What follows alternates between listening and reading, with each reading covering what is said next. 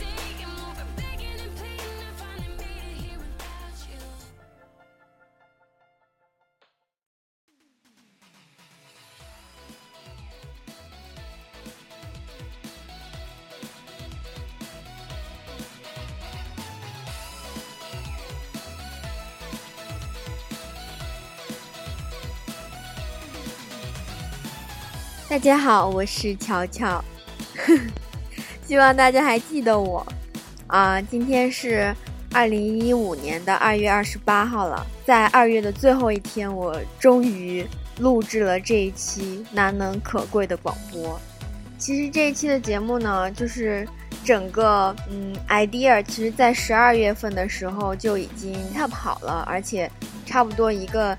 大纲也有了，但是一直没有录制成功，一直没有上传的原因呢？这其中波折很多，为什么呢？之前我的电脑出问题了，然后又搁置了一段时间，而且我电脑出问题呢，是我在国内放假的时候，就是最闲、最可以，呃，是最恰当的时机来做广播的时候，然后后来就是一回到新加坡之后呢，就。马上就开学了，然后各种就非常的忙，因为其实我现在也大三了，嗯，我们学校很奇怪，就是大一很长，大二很短，所以我大二基本上就一个学期过了之后就变成大三的学生了，我自己都有点不太适应。好了，那个不是重点，重点是我们终于要迎来这一期新的广播了。我以为我这么不活跃的表现，肯定会有很多人离开我的，就决定不再粉我了。可是，没想到你们一个都没走，还多了几位新朋友，我真的是好感动啊！上一次末尾呢，我呃帮大家准备了一个互动的游戏，像这么多个月都过去了，当然我也收到了一些莫名其妙的答案，当然也有很多很聪明的小伙伴们正确的答了出来。所以呢，我也按照约定，早就已经在微博上面上传了这个，呃，本小主独家拍摄的视频，供大家欣赏。好了，啊，呃，那个是关于这个泡菜国的爱豆的故事。那么，呃，反正就是在新加坡是刮起了一阵不小的旋风，把我这种通常不愿意坐地铁。超过十站的人从新加坡的西边活生生的卷到了东边一个叫做 Indoor Stadium 的体育馆。哦，其实我我都不知道之前周杰伦的演唱会是不是在这里呢？好像不是的吧？因为，嗯，周杰伦的演唱会好像是在新加坡的中部，如果我没记错的话。其实我也不太懂啊，因为我没有去成周董的演唱会。现在想起来，其实有点小可惜呢。结了婚之后，就感觉，虽然他还是那个周杰伦，但是总觉得有哪里不一样了，是吧？像我上一次在节目的结尾说的，这期节目会和大家分享我在坡上的第一次听演唱会的经历。当然，首先呢，我要公布呃互动环节的正确答案。其实刚才说了，有一些小伙伴已经猜出来了。没错，就是他们叫做 Infinite，是现在一个以舞蹈实力和舞台表现力都非常出名的一个团体。反正我身边有不少的小伙伴挺喜欢他们的呢。他们在2013年开展了第一次世界巡回演唱会，通常呢世巡呢，新加坡都会成为其中不会漏掉的一站，无论是韩国的明星、台湾的明星还是欧美的明星。他们的坡上演唱会呢是在十月五号那天，那天好像是周六吧。那 Indo Stadium 呢，其实离我当时住的地方还是比较远的，坐地铁需要一个多小时吧，保险的来算的话。所以我们一行人出发还是挺早的。对于，因为当时呃。Infinite 还有一个比较特殊的身份，他们当时是 Samsung，呃，一个应该是 Note 3的代言人吧，所以他们在坡上还有一些相关的宣传活动。因为毕竟，其实，在新加坡，如果你在地铁里面看的话，大家都玩手机嘛，所以就很能很明显的分成两派，就是比较大派的，不是 Apple 就是 Samsung。所以呢，啊。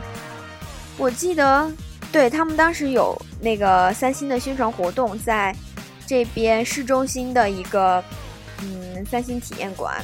我记得当时我的那个小伙伴就说想要翘课去，因为他们星期六开演唱会，呃，那个宣传活动是星期五，好像他们刚到新加坡就去了做那个宣传活动。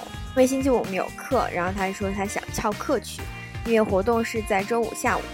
是在新加坡最繁华的乌节路的某商场，但是有些呃别的大学的可能周五就没课吧，上午就去了。然后其中有朋友认识的人就告诉了他一声，说：“哎，没必要跑一趟了，因为根本就看不见什么人，整个商场都被堵满了，连头顶都看不见。”这还真没夸张。后来我朋友给我发的那个那个人拍的现场的照片和一些。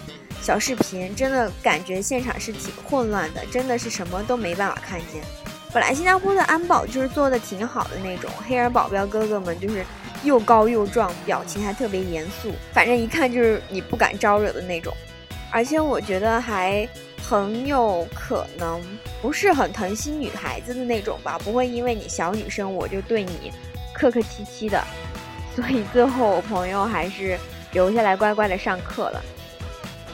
那回到演唱会的当天，也就是第二天，像我刚才所说的，因为 Infinite 是代言人，他们的演唱会好像三星也有赞助吧，所以当然在演唱会的体育馆的场外会设有一些宣传活动之类的，所以其实早去也有很多消磨时光的活动。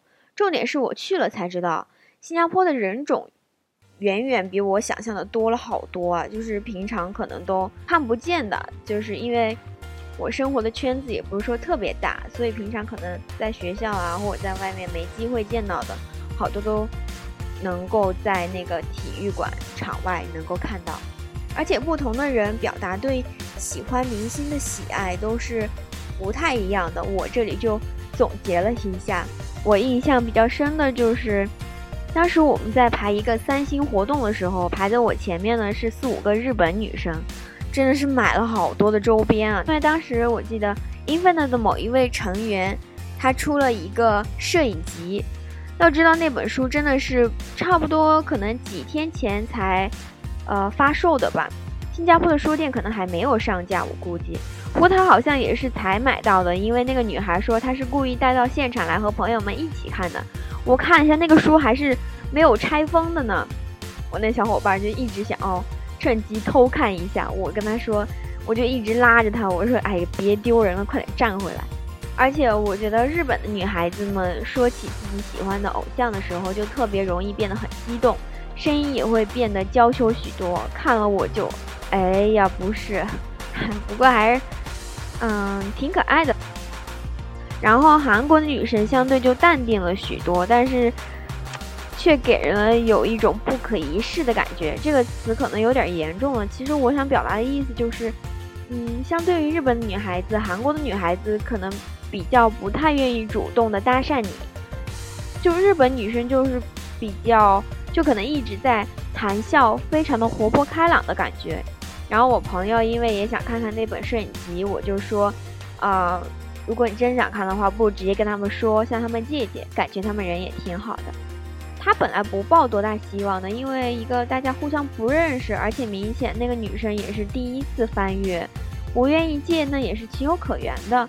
但我朋友是属于啥也不怕的那种，就那种 style，你知道，所以就直接就上去向他们开口了，没想到那女生还一口就答应了。后来就大家排队啊，就是一直聊天，特别的，嗯，就好像新结识了一群好朋友似的，感觉还不错。然后另一边呢，就是另一边附近的韩国姑娘们就比较安静了，除了自己人就是互相说说话之外，基本上是保持着一种很酷酷的形象。呃，韩国人很难，就是尤其是年轻人，你很难觉得他不好看吧？为什么呢？因为就算他们本身长得不好看，他们也都知道怎么样把自己打扮的好看，所以很少看到韩国人是属于什么邋里邋遢、不顾形象的。嗯，那几个韩国女生就是，反正个个就站在那儿像冰美人似的。我觉得她们内心或多或少还是有一点儿小傲娇的感觉吧。换做是我，我也感觉挺自豪的呀。毕竟是来自于我们国家的明星开演唱会，吸引了你们这么多的人。啊，所以我说，我当时应该去买一张周杰伦的票啊！我也应该在场馆外面露出一副有一点高傲的表情。周杰伦是。我们国家的明星，对不起，我最近病得也不轻，就不要理我了。然后我们在场馆外面排队的时候，还有一个让我印象非常深刻的小插曲，就是，嗯，因为他场馆外面也会有一些主持人，就是来活跃气氛的，然后他可能就会突然的，就是在那个很长的队伍里面随便找一个人，然后出来，可能就。呃，录一个短视频吧，说什么这些视频都会送到 Infinite 的手里，所以就有些女生就被抽到了，然后非常的激动，然后也可以录视频了。然后我记得，嗯，当时让我印象最深刻的一个女生是，情境是这样的，因为，呃，在当下好像 Infinite 的一位团员传出了一些不好的新闻，就是关于恋爱的这种。哎，其实我觉得有些粉丝也真的是内心有够变态的，因为那是人家的自由，你也不能说就剥夺了人家自由，也不能说人家谈恋爱了你就不喜欢他了，这是什么道理，对吧？但是我知道，就普通的小粉丝还是会伤心一下的。但是我觉得，如果你去做什么想要去干扰一下的话，我觉得那样的想法就不对了。那个女生就说：“Don't be sad about the rumor。”就是希望他不要因为那个绯闻而伤心，我们大家都会支持他的。然后他说完这句话的时候，现场顿时就引起了共鸣。就是他刚一讲完就，大家说：“哦，就是那种，就是呃，大家都觉得很惋惜，就是觉得怎么会有这样的事情发生。”那个女生好像是一个新加坡人，对。呃，操着一口非常浓重的新加坡式英文说了那么句话：“Don't be sad about the rumor。”我学的不是很像。白天的见闻呢，就差不多是这样子了。基本上就是我对于不同国家的嗯小伙伴们、年轻小伙伴们的一些见解。这也是通过我自身的经历所感受到的。他们也并不能够代表其他的人，也就是说，不是说呃。他们都那样，只是在场馆外面，我自己的见解是那样子的。所以大家如果想要更深入的了解来自世界不同地方的朋友们的话，我觉得现在大学里面，无论是国内国外的大学，还是有非常多的机会的。千万不要胆怯，不要就是，如果想要认识别人、想交朋友的话，就自己主动一些。通常别人是不会来主动搭讪你的，这是很正常的。如果你不是外貌特别出众，或者是实力。特别出名的话，其他的啊，在演唱会当天的一些事情还想要知道，或者是想要知道更多关于看演唱会的事情的话，就可以私信我。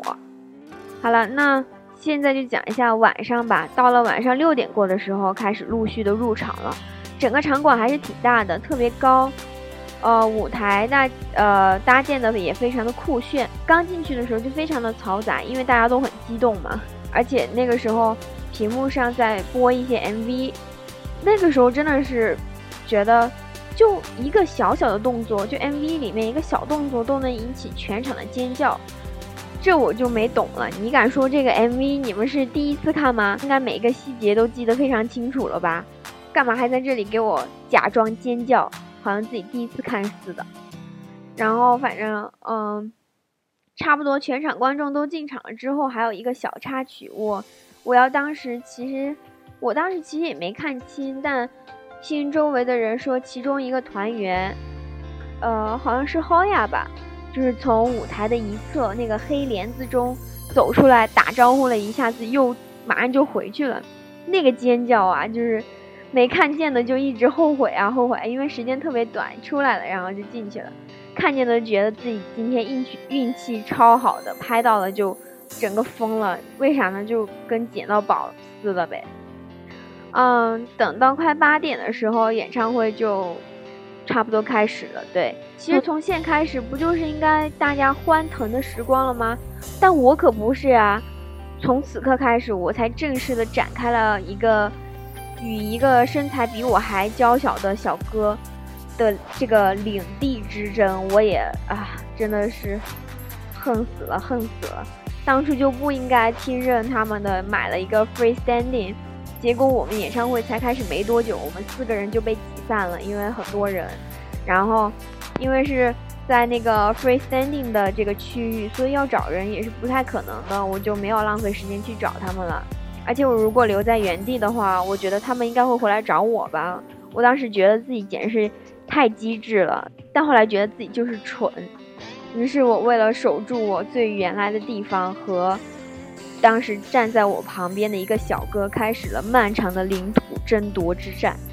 在我等待就是援军到来的同时，还得想如何智取小哥所占领的我的领土，又要看演唱会，三管齐下的我那天真的就是。练就了一身新的本领，但后来也是累成狗了。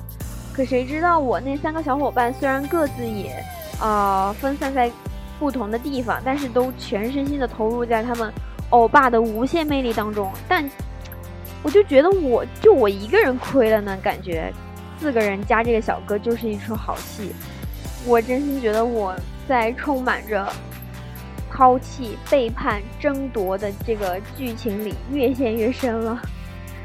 好，啊，越陷越深了。其实，嗯，反正，总之总结下来的话，那天也是很圆满吧。虽然说自己演唱会听了下来，就是没有很享受的感觉，就是很累的感觉。但是，真的和小伙伴们在那样在外面浪了一天，也是非常值得回忆的，而且还认识了一些新的朋友。嗯，第一次看演唱会的经验，我觉得还是让我挺满意的，非常的丰富。还有就是，总而言之，希望大家能够继续的 follow 我的节目吧，请不要抛弃我好吗？我真的是非常的努力的。嗯，你看我，你不要觉得我好像很懒，不想跟节目，其实不是那样子的，我特别想要更新节目，真的是太忙了，我，唉，算了，不说了。嗯，今天的节目就到这里吧，希望大家能够继续的支持我，我也会努力的做出更好、更有趣的节目的。我们下期见，拜拜。